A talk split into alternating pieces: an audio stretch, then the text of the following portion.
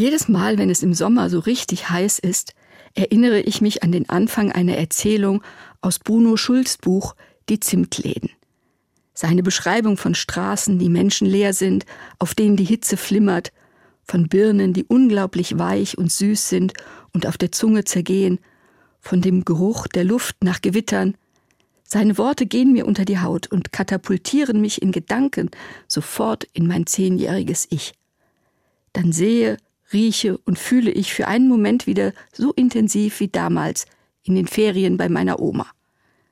Dieses Glück dauert nicht lange, dann hat mich der Alltag wieder. Und manchmal wendet es sich sogar ins Negative. Ich fange nämlich an zu vergleichen. Konnte ich meinen Kindern solche intensiven Ferienmomente schaffen? Solche, die wirklich unvergessen bleiben und ein Leben lang ein Lächeln auf die Lippen zaubern? Und dann beginnt das Vergleichen mit Freundinnen und Nachbarinnen. Die einen sind immer in ein Dorf in Kroatien gefahren und haben dort vier Wochen bei der Oma gelebt. Ja, das hätte ich meinen Kindern auch gerne ermöglicht. Andere haben regelmäßig Städtereisen gemacht.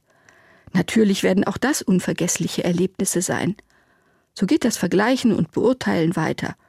Das macht mich unglaublich unruhig, weil ich dauernd denke, ich hätte etwas anderes tun müssen, um meinen Kindern bessere oder intensivere Erlebnisse zu bieten. Was mir hilft, um wieder zur Ruhe zu kommen, ist ein Dankgebet zu sprechen.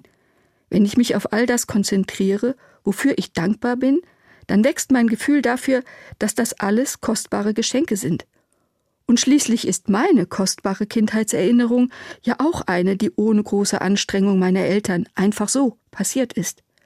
Ich muss also gar nichts Besonderes tun. Und meine Kinder bestätigen mir das auch.